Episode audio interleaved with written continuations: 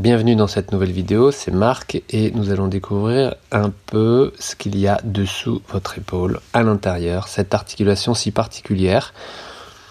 L'épaule est constituée d'os, de ligaments, de tendons et de muscles qui assurent une connexion entre le bras et le torse. Les trois os qui composent l'articulation d'épaule sont la clavicule, l'omoplate et l'humérus. Donc la clavicule qui est reliée au sternum. L'omoplate, un os plat qui glisse le long de votre cage thoracique, derrière, dans votre dos. Et l'humérus qui vient s'articuler avec l'omoplate. Une grande articulation, une grande mobilité, c'est sa caractéristique. L'épaule a deux articulations réelles qui fonctionnent ensemble, l'articulation acromioclaviculaire et l'articulation scapulo-humérale. Ces deux articulations sont réelle, il y a une troisième articulation qui est l'articulation scapulothoracique, que l'on verra tout à l'heure. Donc la première articulation, l'acromioclaviculaire. L'acromion est une euh, extension de l'omoplate qui forme l'extrémité de l'épaule. C'est l'articulation acromioclaviculaire qui nous permet de lever le bras au-dessus de la tête. Elle forme le toit de l'épaule. L'articulation scapulo-humérale est une articulation très mobile.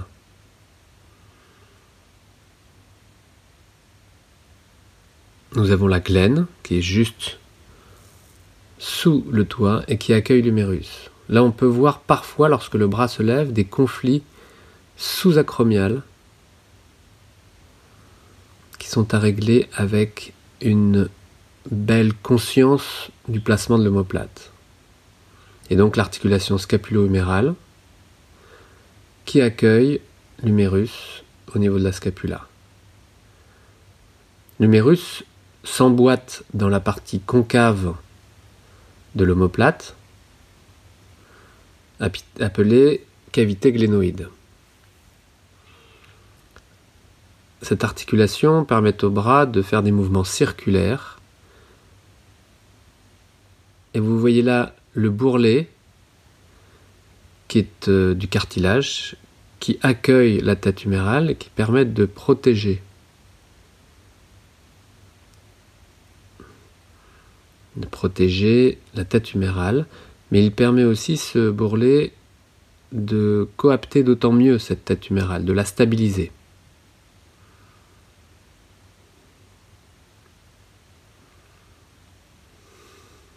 Vous voyez une belle articulation de l'humérus au niveau de la glène. Et la glène, c'est vraiment ce cartilage qui se trouve à l'intérieur, qui augmente les surfaces articulaires et qui permet vraiment de faire glisser le cartilage qui se trouve sur la tête humérale. Ça augmente la surface de stabilisation. Et cette épaule est stabilisée ensuite grâce à des euh, ligaments, bien sûr, mais au tendon des muscles, donc à certains muscles qui sont des muscles stabilisateurs de l'épaule. Alors on appelle ça la coiffe des rotateurs. Ce sont quatre muscles qui permettent de maintenir l'humérus sur l'omoplate.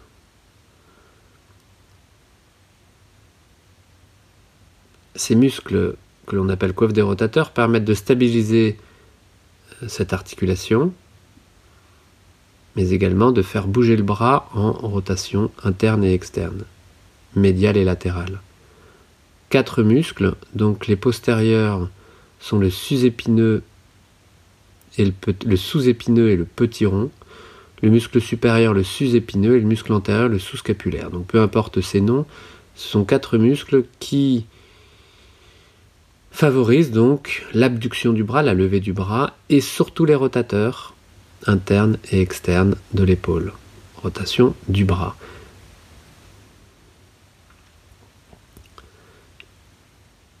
Il y a donc les bourses qui sont deux structures, en forme de petits sacs. Et ces bourses secrètent un liquide lubrifiant qui permettent d'éviter les frictions entre les différentes parties mobiles de l'articulation. Et toutes ces structures, bourses, ligaments, capsules, muscles, tendons, représente l'articulation la plus flexible du corps humain, l'épaule. Nous reverrons l'épaule de manière très différente, de manière fonctionnelle, pratique, musculaire, en exercice de renforcement, de stretching, proprioceptif et évidemment fonctionnel par rapport à vos besoins en tant que musicien. Voilà, j'espère que c'est clair pour toi, cette épaule, et je te retrouve bientôt. Ciao